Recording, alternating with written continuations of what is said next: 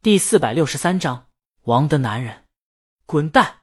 同事无情，地铁女孩，这还不帅？人就长这样，毫无 P.S 痕迹。废话，我知道。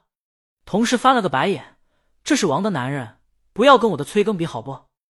王的男人，地铁女孩觉得这名字好牛皮，可广告什么时候有这么中二的称呼了？大魔王的老公，同事跟他解释。你个娱乐白痴，错过了要大魔王签名的好机会。地铁女孩十分惊讶，他已经结婚了呀。他知道李鱼同他喜欢的天王在五年前的乐坛上平分秋色。他手摸了摸糖纸，看了看网站上的相片，有一份失落，但又有十分本该如此。他值得优秀的。同事拖动鼠标浏览一遍，这广告奖不像某些业内从业者毫无底线。举办方还是很有节操的，他们把江阳放在醒目的位子，虽然有吸人眼球的意思，但没有用“大魔王老公”之类的噱头引流，给予了江阳应有的尊重的。他的作品本来就很好，非常的有创意，这跟大魔王没有关系。而且，同事觉得，就算没有大魔王，也应该用江阳的照片，这比明星还帅的形象当广告奖项的门面，在公众眼中肉眼可见里的。拔高了广告人颜值，他要是主办方，今年必须设置一个形象奖，还非江阳莫属。我推荐你听的《一鸣先生》，就是大魔王写给他的，老浪漫了。同事摇头鄙视地铁女孩，你还不喜欢？现在人在地铁上还帮了你，你个忘恩负义的！地铁女孩无语，忘恩负义还能这么用吗？俩人又聊一会儿，同事遗憾的离开了，想把他的棒棒糖糖纸顺走。地铁女孩把他的手打掉了，地铁女孩也没心思改设计了。她点开江阳下面的安利展示，把江阳的入围的短片扫了一遍，暂且不从广告层面去分析广告的好坏，至少在故事性等方面，他的才华和创意几乎要溢出屏幕。地铁女孩看广告感动的几乎落泪，有一两个广告还是以前看过几遍的，但依然感动。聊天工具响了，老大催修改设计。说客户急要，地铁女孩只能收敛情绪，关了介绍页面，然后在音乐软件上搜索大魔王的最新专辑。一名先生选择购买，然后把正在播放的歌切走，播放专辑歌。听什么天王啊？天王是谁？不认识。从今以后，他就是江阳的脑残粉。江阳出了地铁站以后，在等公交车的间隙，抽空吃了口豪华版的煎饼果子，还没嚼两口呢。车就到了，江阳很遗憾的把煎饼果子继续包好，上了公交车。这会儿车上年轻人少了很多，大多数是买菜的大爷大妈。还有，哎，江阳看到一个熟人，影像，就为小剧场更换为二手音响系统。喜欢吃橘子的影像。后来在杠子酒吧的时候，他还因为打架让警察打电话把石头叫去了。江阳还受他的启发。写了《心花怒放》的剧本。公交车上人不多，但也不少。影像这会儿坐在座位上睡觉，嗯，靠在一位大妈肩膀上。大妈一脸嫌弃，试了几次推开他都没成功，有种生无可恋的无奈。江阳走近，大妈一脸期待。江阳刚要说话，一身的酒气扑面来，还带着一股酸臭味。江阳想要装作不认识，但看大妈这善良的样子。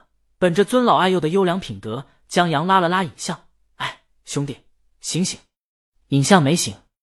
不过江阳这一拉，把大妈解脱了。大妈嫌弃的又十分利索的从里面座位跨出来，浑然不顾自己菜袋子里的芹菜从影像头上划过，留下一根绿菜叶子。大妈出来以后，长出一口气。他问江阳：“小伙子，你是个好人啊？”“是是。”江阳有些不好意思。心想：现在是不是丢开影像，装不认识合适？大妈又问江阳联系方式。啊，江阳不大懂。大妈，大妈看你人不错，给你介绍个对象。江阳觉得这就不用了，我结婚了，我老婆特别好。大妈很遗憾，拿着菜篮子下车的时候，感慨让闺女脱单的机会又一次错过了。影像还没醒，江阳就给石头和三哥他们打了个电话。等公交车到站的时候，三哥和石头已经到了，他们一起把影像扶下车。等公交车走了以后，三人才看着依旧在睡的影像。江阳问：“这是怎么了？”离婚了。石头叹一口气，把头发上芹菜的叶子拿下来：“这谁弄的？也就他睡了，这要醒着，非打一架不行。”江阳觉得还好，大妈没找他算账就不错了。石头和三哥驾着影像回小剧场。他们路上跟江阳解释离婚了，想不明白，走不出来，天天在家喝酒，喝得烂醉如泥。他结婚以前不也是搞音乐的，吉他弹得不错。正好现在文老师他们筹备新剧，我管着鸟人抽不开身，乐队缺了主音吉他手，我就想着让他来给他找点事儿做，兴许能好点。石头让江阳放心，义务劳动，而且影像的水平比他只高不低。江阳倒没想到这一层，他只是觉得就影像现在这状态也弹不了吉他。说的是啊，石头叹气，他没想到这兄弟大早上也喝这么醉，不知道这是酒没醒呢，还是通宵喝酒了。唉，三哥跟着叹气，好好的家说散就散了。江阳问了一句：“为什么？”石头摇头，不知道，他以为是出轨。但尹香自己说不是，然后尹香自己也说不清楚，倒是庄奇说的头头是道，说他在逃避自己。云云总结下来一句话，就是这孙子病得不轻，现在二手乐器的歌已经无效了，属于不治之症。他们出了巷子，到了小广场，小广场还是以前的样子，大爷大妈们在晒太阳，秋天夏日的暖阳格外暖人心。但也有不同，就是小剧场多了。鸟人大幅宣传海报，还多了一些鸟人话剧的剧照。这大幅的宣传海报还是韩小小以前做的。这海报小的时候还不觉得，现在放大了一看，江阳觉得韩大总管给平面设计的同仁丢人了。周浩究竟怎么把韩小小招进来的，至今是一个谜。不会因为便宜吧？但有一说一，优点还是有的。就是至今没有人找上门说他们话剧的宣传海报抄袭，就冲这一点，江阳觉得以后还得让韩总来。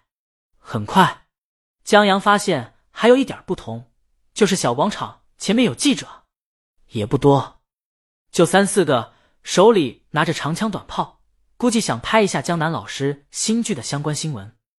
他们见到江阳的时候，马上围过来，只是猛张飞往江阳面前一站。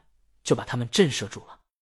一同过来的还有超市小老板，他上次临时客串加入乐队，在山楂丸大爷葬礼上表演以后就上瘾了，特别希望加入乐队。现在就等江阳点头同意了。